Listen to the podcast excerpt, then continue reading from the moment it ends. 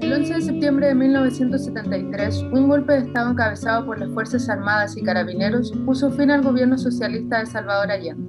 Desde ese día comenzó una brutal represión contra los adherentes al gobierno de la Unidad Popular, con detenciones masivas, torturas y homicidios. Miles de hombres fueron recluidos en el Estadio Nacional, mientras sus mujeres y familiares se reunían en las afueras para saber en qué estado se encontraban. En su interior, los detenidos eran sometidos a torturas eléctricas y golpes, a vejaciones psicológicas, mala alimentación y hacinamiento, situaciones que llevaron a la muerte a varias decenas de ellos.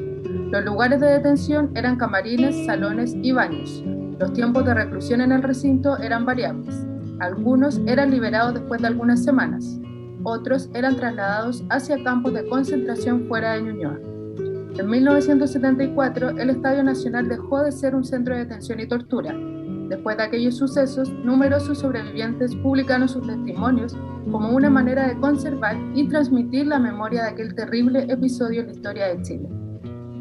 Les acabo de leer un extracto de Memorias chilenas sobre el campo de concentración y tortura del Estadio Nacional. Ahora los saludo luego de, este, de esta memoria que estamos realizando en el capítulo de Amigas no rivales, Mari Mari, Compuche, a todos nuestros auditores y auditoras. Soy Paula Buentumil, periodista de Interferencia, y estoy acompañada por Paloma Norambuena. ¿Cómo estás, Paloma?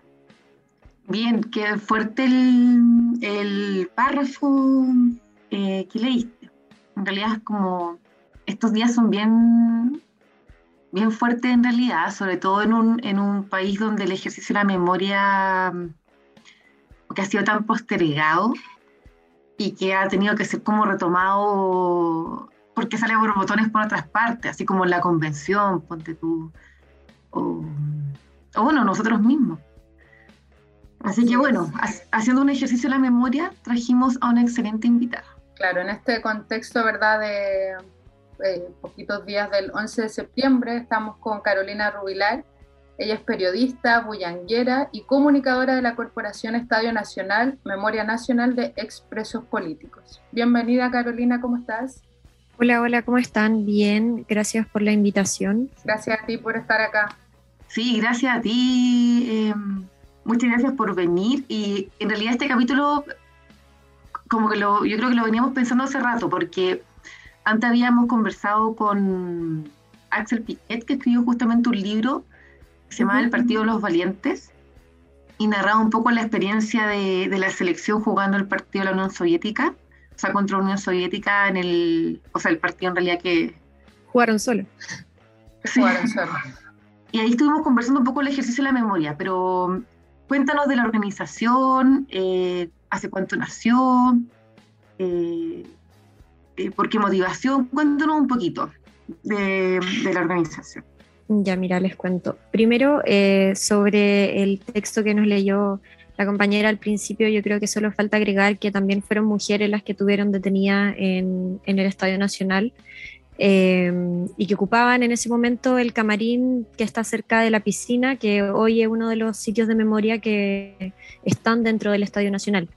Eh, yo me sumé a la corporación hace unos poquitos meses, eh, así que sé más de lo que estamos trabajando en la actualidad, pero gracias a Vali Kuzman, que es una de sus, de sus fundadoras, eh, he podido conocer parte de lo que fue este camino para llegar a tener el Estadio Nacional como un sitio de memoria. Hay que recordar siempre que si bien fue corto el periodo en el que el Estadio Nacional funcionó como un centro de tortura y de detención, fue el más grande del país.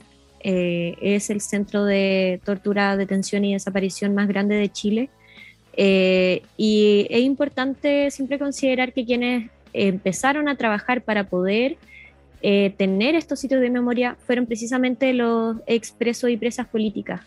Y esto lo digo porque durante muchos años en Chile se reconoció, y afortunadamente, pero se reconoció a quienes, por ejemplo, estaban en el exilio, a quienes, a los familiares de quienes habían sido ejecutados, eh, el trabajo que han hecho las asociaciones de familiares de detenidos desaparecidos, por ejemplo, pero se dejó de hablar muchas veces de los expresos y presas políticas, de quienes vivieron la tortura, de quienes estuvieron presos o presas en estos centros eh, de, tortura.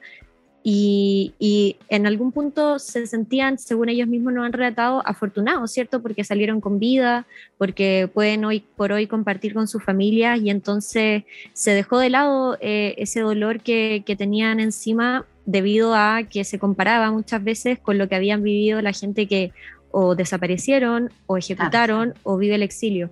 Entonces yo creo que eso es súper importante porque el que se empiecen a formar este tipo de organizaciones habla de dar un paso hacia la reparación, ¿verdad? Hacia que eh, las personas que estuvieron dentro de estos espacios, si bien eh, hoy por hoy eh, se encuentran junto a su familia, son parte de esta macabra historia que, que levantó la dictadura militar y que no se puede olvidar, que no se puede olvidar además que son espacios tan recurrentes para nosotros como lo es hoy el Estadio Nacional. O sea, ustedes lo mencionaban al principio, yo bueno, siempre lo digo, soy de la U, soy futbolera, he ido al estadio toda mi vida desde que soy chica y no puede ser, no es un dato anecdótico el hecho de que el estadio de nuestro país, el estadio más grande, el Estadio Nacional, haya sido un centro de detención y tortura.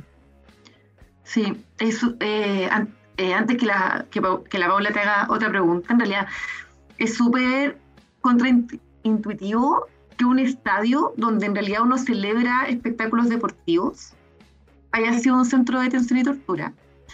O sea, por ejemplo, eh, y es, es como eh, contraintuitivo para uno como espectador, como hincha del fútbol, como hincha del deporte, pero también me imagino que para los deportistas, ¿te acuerdas, Paula, que cuando conversamos con Axel Piquet, nos comentaba que Chamaco Valdés, que era el capitán de la selección chilena, fue a buscar a amigos eh, futbolistas que estaban, estaban detenidos en el, en el, estadio.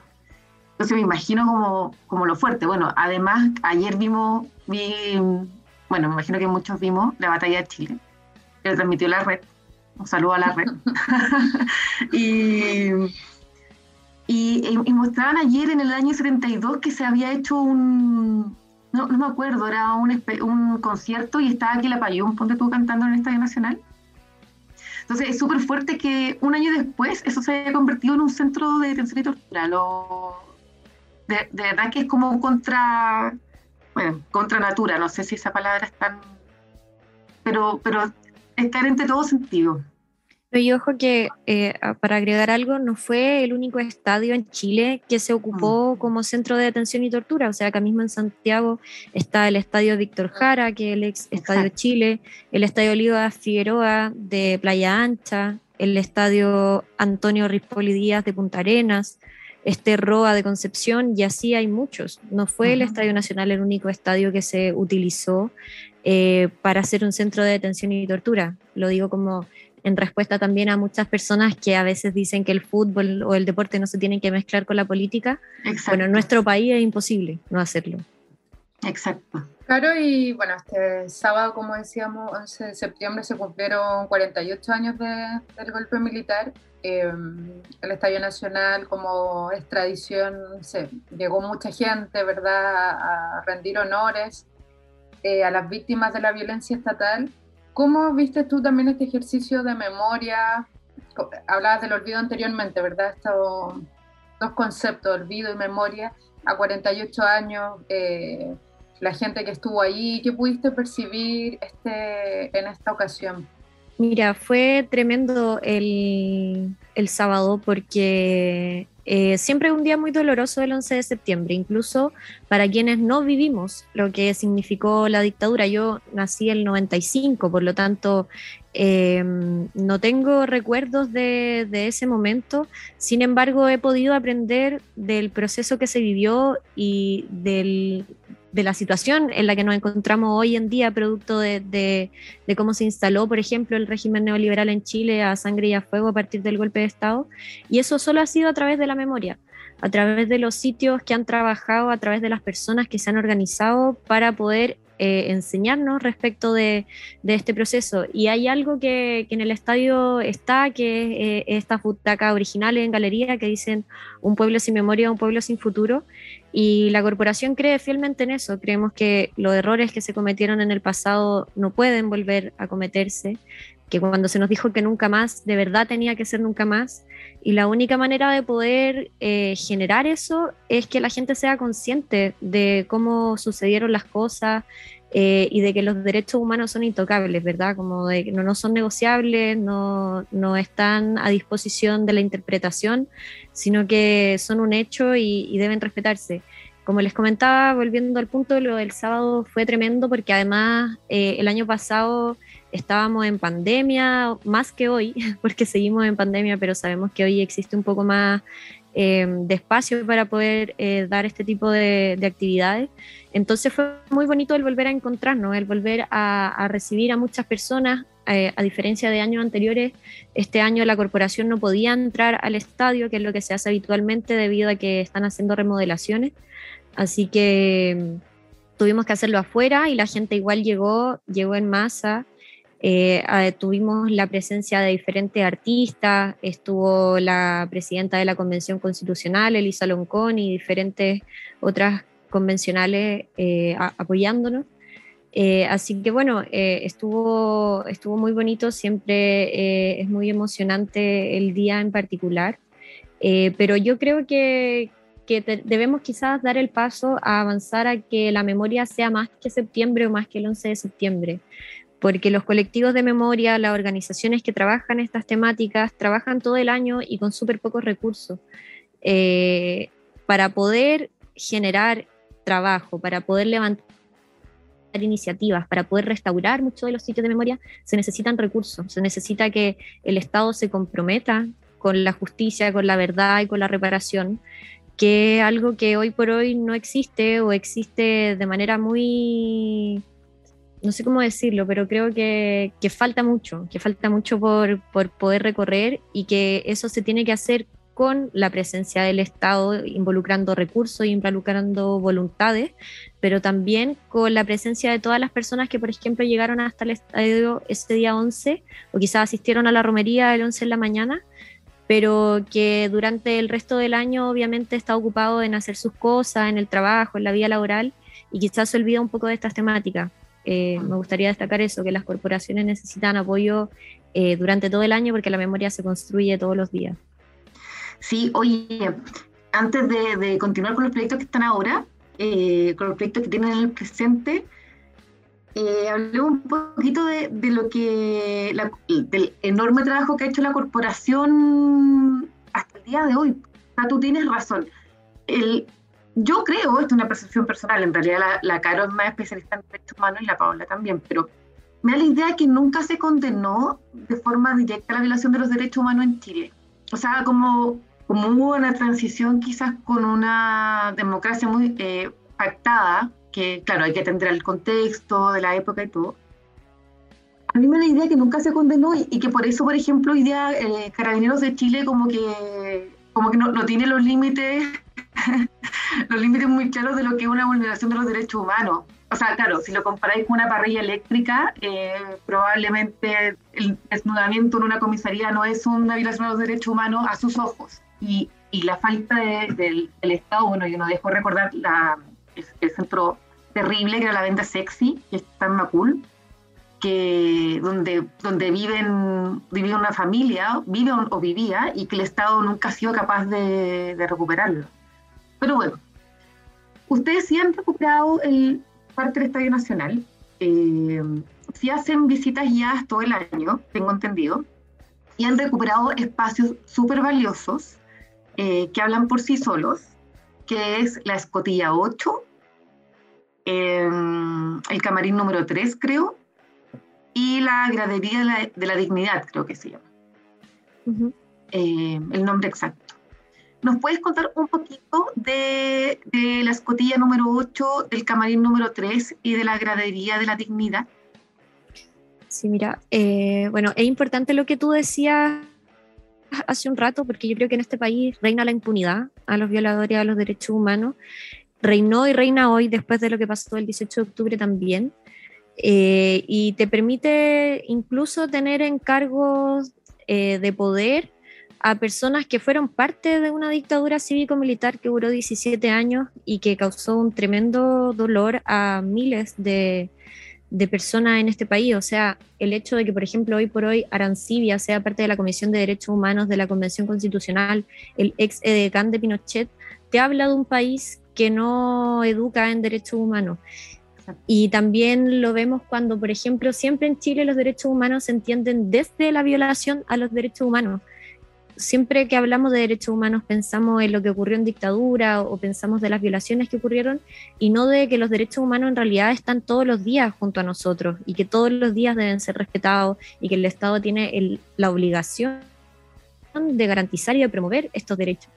Dentro de lo que es promover estos derechos está lograr recuperar los sitios de memoria, que es lo que tú mencionabas.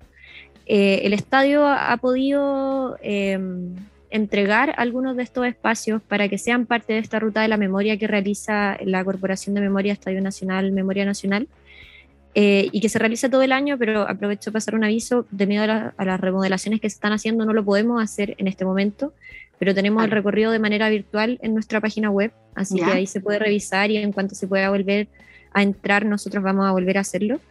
Eh, bueno, en la, escotilla hay un espacio de eh, galería en donde aparecen diferentes fotografías, testimonios, parte de la historia.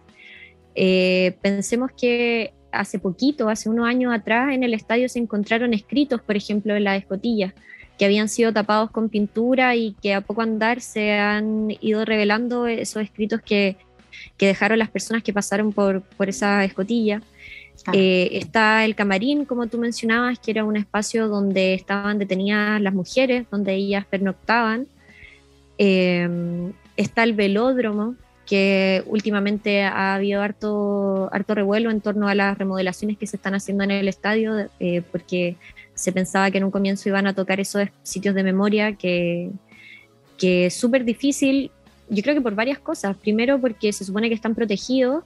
Y segundo, porque tal como se encontraron esas escrituras de las escotillas, podemos seguir encontrando cosas. No estamos hablando de cosas que pasaron hace mil o cien años atrás, estamos hablando de 48 años, por lo tanto todavía hay muchas cosas que, quizás puedan entregar algo de calma a las familias que no saben cuál fue el, destino de sus detenidos, por ejemplo. Mm. Em, y bueno, eso, ese trabajo se ha ido realizando también en conjunto con hartas organizaciones yo creo que eso es súper valioso porque una cosa es que estén los sitios de memoria y otra cosa es que realmente lleguen al pueblo, que la gente realmente los conozca, que realmente vea qué pasó, que realmente también tenga la conciencia de que hay que cuidar esos sitios de memoria. Y por ejemplo, ese trabajo lo realizó la corporación en conjunto de diferentes hinchadas del fútbol, y acá vuelvo a meter el fútbol, eh, porque creo que es importante porque estamos hablando de un estadio. Eh, y porque los hinchas que asisten al estadio tienen que saber qué fue lo que ocurrió en ese lugar y, por lo tanto tienen que saber que tiene que haber un cuidado mayor al que uno esperaría que hubiese en todos los estadios. Con esto, insisto, no digo que no haya que cuidar los otros espacios deportivos, por supuesto que hay que cuidarlos, pero creo que hay una preocupación mayor en un espacio como este. Eh, por ejemplo, eh, hace un par de años atrás, la corporación, en conjunto con la hinchada antifascista de la gente de la U, realizaron tour de manera colaborativa. Ellos, los chicos, estuvieron participando de talleres para formarse como monitores de la ruta de la memoria que se hace en el estadio e hicieron esta ruta de memoria exclusivamente para la hinchada, o sea, con, con un foco diferente. Y en esto me refiero a que, por ejemplo, no sé, eh, yo fui, asistí a, a, esta ruta y te explicaban, por ejemplo, mira, esto es un memorial, no hay que pegar sticker, no hay que rayarlo, eh, hay ciertas cosas que acá no se pueden poner porque debemos cuidar este espacio y son cosas que cuando uno quizás va a otro recorrido nadie te las va a mencionar porque la gente que no es de cancha o que no asiste como hincha no sabe que esas cosas ocurren muchas veces. Entonces creo que es importante trabajarlo con quienes asisten al estadio. También se realizó con parte de la hinchada del Colo Colo. Sí, obviamente eh, entendemos que es algo que tienen que conocer todos y todas las hinchas del fútbol porque el Estadio Nacional es un espacio que nos pertenece a todos. Eh, entonces creo que eso es súper importante, el cómo trabajamos la memoria y lo hacemos palpable día a día y cómo eh, hacemos para que la gente se involucre y cuide estos espacios de memoria? Porque si los espacios, los sitios de memoria existen, pero la gente no los cuida o no asiste a conocerlo, a saber la historia, no tienen mayor sentido. Porque la idea es que estos espacios no sean una estatua inamovible, un memorial que uno solamente lo mira, sino que pueda eh, asistir y que pueda conocer. Y yo creo que eso ha sido una ganada cultural tremenda que ha tenido la corporación, al menos con las hinchadas del fútbol, llamando a cuidar estos sitios de memoria y también politizando el espacio. Claro, y, respecto a esto mismo de, del impacto, vinculación que tienen que tener los hinchas que vamos al estadio y bueno, en este minuto no, no estamos jugando ahí de local, ¿verdad? Pero eh, recuerdo el gesto de un gran exjugador de la U, ¿verdad? De David Pizarro. Que, con Isaac Díaz. Con Isaac Díaz, que en dos ocasiones, ¿verdad? En víspera del 11 de septiembre eh, llevó unas flores, llevaron unas flores a, a uno de los memoriales. Eh, ¿Qué te pareció este gesto y también cómo ves en ese sentido la responsabilidad que tiene que tener o el club o, que, o quien esté jugando de local en el estadio para siempre recordar qué pasó ahí. Bueno, como hincha, yo obviamente me sentí súper orgullosa de eso que pasó, sobre todo porque creo que hemos dado una larga pelea en lo que decía antes, en entender que el fútbol es un espacio de organización y por lo tanto es un espacio que puede ser político. A mi juicio debe, pero eh, que al menos puede ser político. Entonces, creo que es un, es un, tremendo ejemplo para los hinchas, sobre todo los más chicos que estaban mirando eh, lo que sucedió. Eh, y yo creo que todos los, los, equipos que juegan en el estadio tienen o deberían tener la responsabilidad de cuidarlo y, y de ser conscientes de la historia que tiene.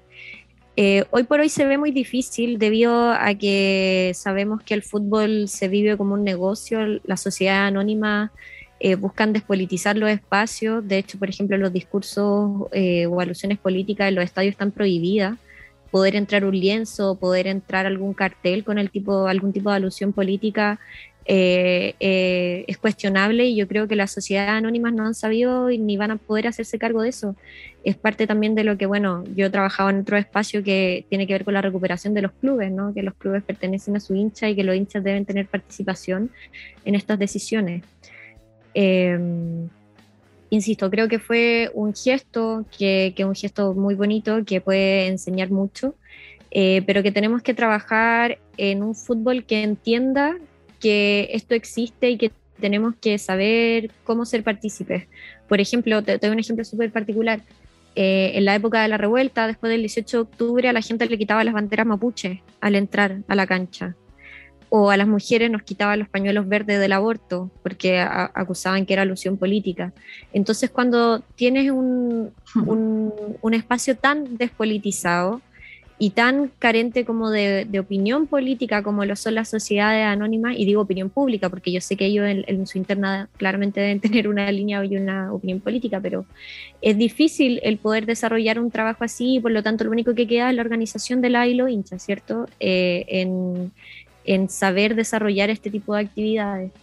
Em, creo que eso es importante y creo que, bueno, como mencionaba delante Paloma respecto de la batalla de Chile, yo creo que casi todos estuvimos viéndola este fin de semana. Eh, el gran triunfo de la dictadura, además de instalar el sistema neoliberal, fue el despolitizar a la población, el hacer, el entender que la política le pertenece solo a unos pocos, o el entender que la política son los políticos y no que la política es lo que hacemos todos los días. Y yo creo que eso se ve en el fútbol muy claramente. Sí, además el fútbol, uno de, los de, de las actividades cultural, social, política privatizada, es como, es como bien brutal. Em, en realidad lo que tú dices es súper interesante, de que nosotros miramos, eh, escucha, eh, esto, esto funesto, ¿cierto? Las violaciones de los derechos humanos que se produjeron desde el golpe de Estado hasta la fecha, o sea, durante dictadura, pero claro, eh, lo hemos hablado en otros capítulos, em, en el día a día, eh, como tú dices, hay que respetar los derechos humanos. Y en el estadio y en el contexto de fútbol se violan siempre los derechos humanos. O sea, por ejemplo, bueno, un caso emblemático durante, em, durante en, octubre, del, se me confunden los años, es del 2019. 2019. eh, del 2019, que como hemos pasado en pandemia, como que no sé en qué. Claro, murió el NECO. ¿cierto? Eh, Jorge Mora, fuera del Estadio Monumental, después de un partido que se jugó ahí, en pleno contexto de, de revuelta. Eh, pero sucede en situaciones del día a día, lo hablamos con Estefan Larena en el capítulo sobre el fútbol y consumo, que en realidad cuando se discrimina a los hinchas según el lugar donde van a ver, donde compran la entrada y van a ver el partido, es brutal, o sea, eh, ponte tú en, en el Monumental se ve mucho que los hinchas que entran a Arica eh, les sacan los cinturones, las mujeres son revisadas de forma muy, muy violenta, cosa que no sucede en, otras, eh, en otros lugares como Océano. Y eso es una discriminación y una violación de derechos humanos, pero impactante. Oye, eh, bueno, pasemos a lo que está en la corporación ahora mismo, qué proyectos tienen ahora. Nosotros vimos las noticias que querían construir un, un Arena 2, creo, Arena 3, no me acuerdo cómo, hacer una remodelación ahí. Cuéntanos un poquito los proyectos los que están hoy día. Y oye, yo no puedo dejar de decir que me sorprende que todos sean tan chicos. No puedo creer que haya nacido gente después de que Colo Colo haya ganado la Copa Libertadores. La Caro nació en el 95, yo nací en el 83. Matías, nuestro hombre tras, las- tras las cámaras, no sé en qué año ha nacido, debe ser insultante. Eh, post 2000, me imagino, y la Paula, no sé, también. 90, 90. después de- Yo sí nací en dictadura, me acuerdo, 98 dice Matías. Ah, qué Chuta. eh, oye, pero yo viví en dictadura y no me acuerdo del golpe de Estado ni grandes cosas, pero sí me acuerdo que cuando fue el sí y el no, eh, mi vecino al frente tenía pegado un afiche como voten por no, y como que con- eh, mi familia, que era muy de izquierda, pero muy temerosa, decía como, oye, que heavy, via- valiente el vecino que pone el cartel del no. Así somos súper heavy. La... Pero bueno, mi, mi pequeña experiencia en dictadura. Eh, claro, en qué están, en qué están hoy día como corporación. Bueno, la corporación en este minuto está, ha tenido que adaptarse a lo que es la virtualidad. Eh, yo, claro, nací el 95, otro de mis compañeros con los que nos sumamos hace poquito más o menos tiene la misma edad, pero la gente que lleva la corporación o que fundó la corporación es gente ya de tercera edad, por ejemplo. Entonces ha sido todo un desafío el lograr adaptarse a esta nueva modalidad del Internet y de las cosas online.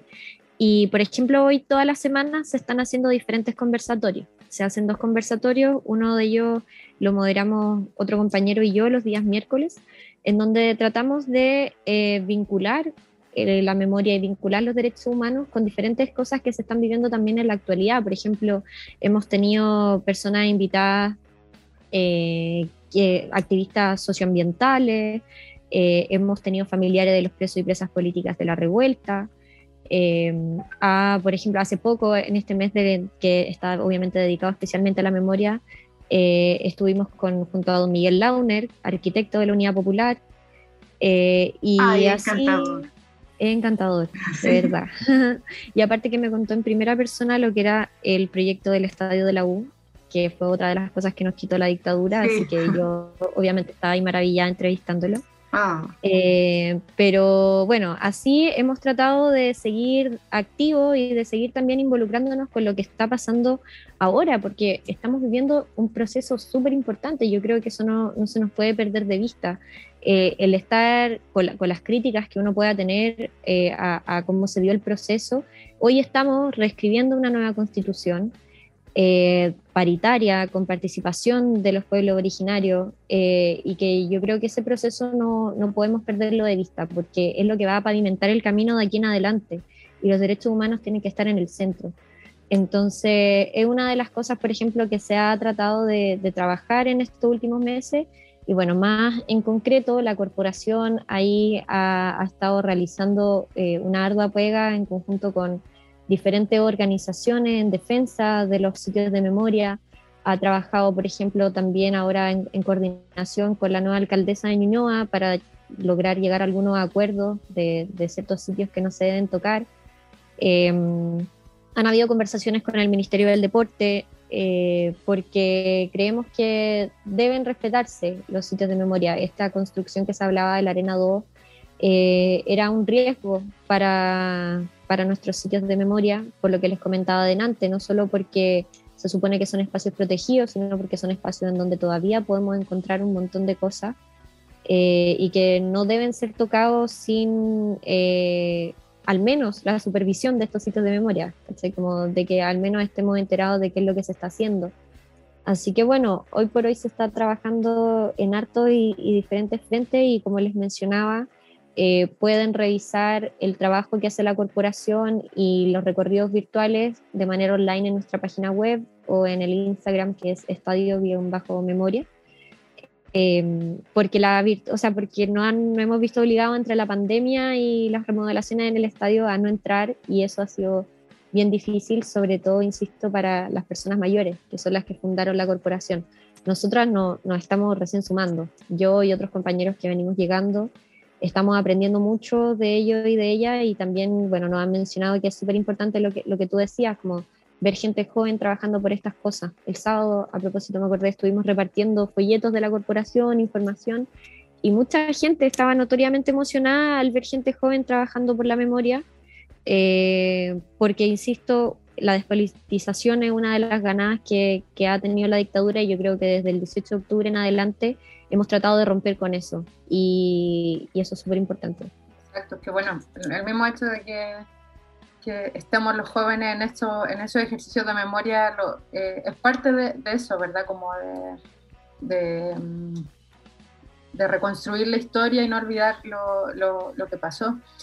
Eh, Caro, bueno, me imagino que todos los materiales que nos has comentado, la entrevista y todo, se pueden acceder ahí a, la, a las redes que nos comentaste.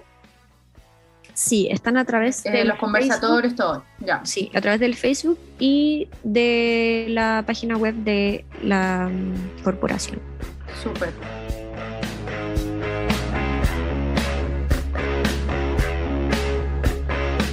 Oye, claro, lo que pasa es que nosotros tenemos una actividad acá. tenemos una actividad que es donde destacamos al grandioso de la semana o eh, le ponemos un uno y reprobamos al más nefasto.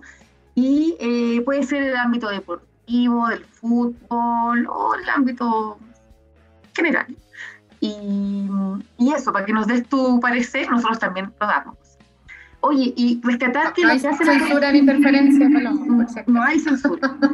Oye, eh, que, en realidad, Caro, tú dijiste, por ejemplo, eh, bueno, encontramos, un detalle que se me quedó como, encontramos en la escotilla 8 algunos eh, grabados de detenidos. Y en realidad es heavy el trabajo que ha hecho la corporación, porque no es que lo encontraron, sino que, o sea, realmente encontraron algunos, pero tuvieron que hacer una pega como de sacar el estuco, las pinturas para rescatar lo otro. Fue como... Sí. Sí, es como... Son capas, capas de ocultamiento de esa información. Exacto. y, y las tuvieron que sacar. Claro, como literal, literal, borrando la, historia. No, tremenda pega. Oye, a propósito de derecho humano, yo quiero apelar al presidente Lagos, eh, porque ha insistido en, yo sé que esto es un tema debatido, eh, yo tengo una, mi gran amiga, le mando un saludo, Javiera Campos, está en desclasificación popular, eh, trabajando por la liberación de algunos archivos del informe Valet, que es parte del, del archivo secreto, y el presidente Lagos se ha opuesto bastante. Eh, en realidad, por el trabajo que ha hecho de clasificación popular, eh, hay formas de, eh, levantar el secreto del informe Valet respetando el anonimato de, muchos, de muchas personas que dieron el testimonio. Lo cierto es que las personas que dieron el testimonio no se les informó siempre que el informe iba a ser secreto o que iba a ser público. Y además de dar su testimonio, también acompañaron papeles y documentación donde sí salen sindicados violadores y centros de tortura, violadores de derechos humanos y centros de tortura. Y eh, está en heavy informe Ballet que ni siquiera la justicia puede acceder a él. O sea, los jueces se enteran del contenido secreto del informe Ballet cuando son las víctimas las que llevan la información que han, que han podido recuperar. Eh, no es que los jueces puedan ver el informe Ballet, la parte secreta. Así que, bueno, un tremendo. Una, una lástima que, que no, que, sea un tema que todavía los, eh, los antiguos dirigentes del país tengan de forma tan, un tema tan tabú. Eso, eso por mi parte. No sé, Paula o Yo Caro. sin duda me sumo a tu amenazada de la semana. Muy bien, muy bien. Eso. Bueno, mi. Claro, no sé si. Sí, mi sí o sí nominado como de los peores es el candidato presidencial Sichel, que habla de que tenemos que pasar la página y seguir, seguir mirando al futuro y olvidar. eh, y bueno, le decimos aquí y ahora que no vamos a olvidar, que no estamos dispuestos al olvido. eh, y que esa no es la manera en la que se construye un mejor país. eh, bueno, mi nominado por eso y por tantas cosas más, ¿no? por ser el continuismo básicamente de este gobierno, pero en específico esta semana, por eso, porque creo que es una semana donde hay que tener especial cuidado con esas cosas, que, que es tremendamente revictimizante para un montón de personas, así que él.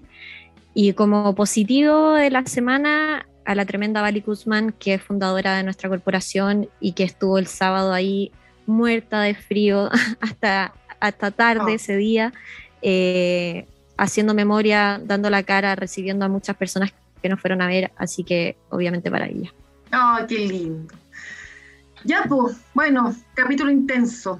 Así es. Muchas gracias, Caro, por acompañarnos en este capítulo especial, entre comillas, que quisimos hacer de, de ejercicio de memoria, pero obviamente también está ligado, ¿verdad?, a la política, al fútbol, que es parte importante de la, de la sociedad.